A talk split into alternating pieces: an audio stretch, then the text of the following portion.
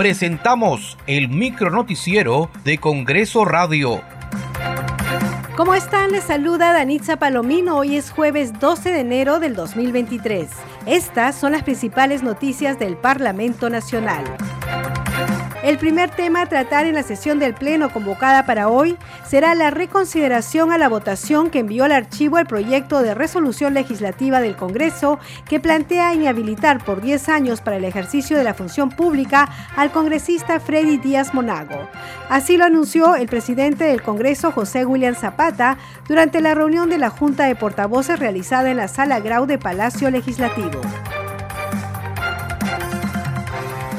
La Comisión Permanente otorgó a la Subcomisión de Acusaciones Constitucionales un plazo de hasta 15 días hábiles para que realice la investigación y presente su informe final respecto a la denuncia constitucional contra Pedro Castillo Terrones y 18 exministros de su gestión.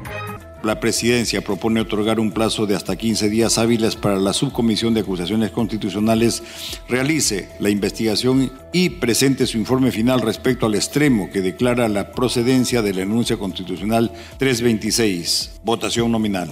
Han votado a favor 19 congresistas, 6 en contra y 2 abstenciones. En consecuencia, se acuerda conceder un plazo de 15 días hábiles a la subcomisión la presidenta de la Subcomisión de Acusaciones Constitucionales, Lady Camones, dispuso que el viernes 20 será la audiencia de la denuncia constitucional 328 presentada por la fiscal de la Nación, Patricia Benavides, en contra de los exministros Betsy Chávez, Willy Huerta y Roberto Sánchez respecto de la denuncia constitucional 328 presentada por la señora fiscal de la Nación, Liz Patricia Benavides Vargas, contra los exministros señora Betsy Betzabet Chávez Chino, señor Willy Arturo Huertas Oliva y el señor Roberto Helbert Sánchez Palomino, como presuntos autores de la comisión del delito contra los poderes del Estado y el orden constitucional en la modalidad de rebelión. La Comisión Agraria aprobó el dictamen que propone la masificación del consumo de la aceituna y el fortalecimiento de su exportación.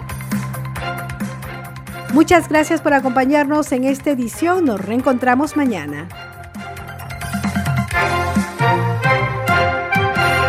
Hasta aquí el micronoticiero de Congreso Radio, una producción de la Oficina de Comunicaciones del Congreso de la República.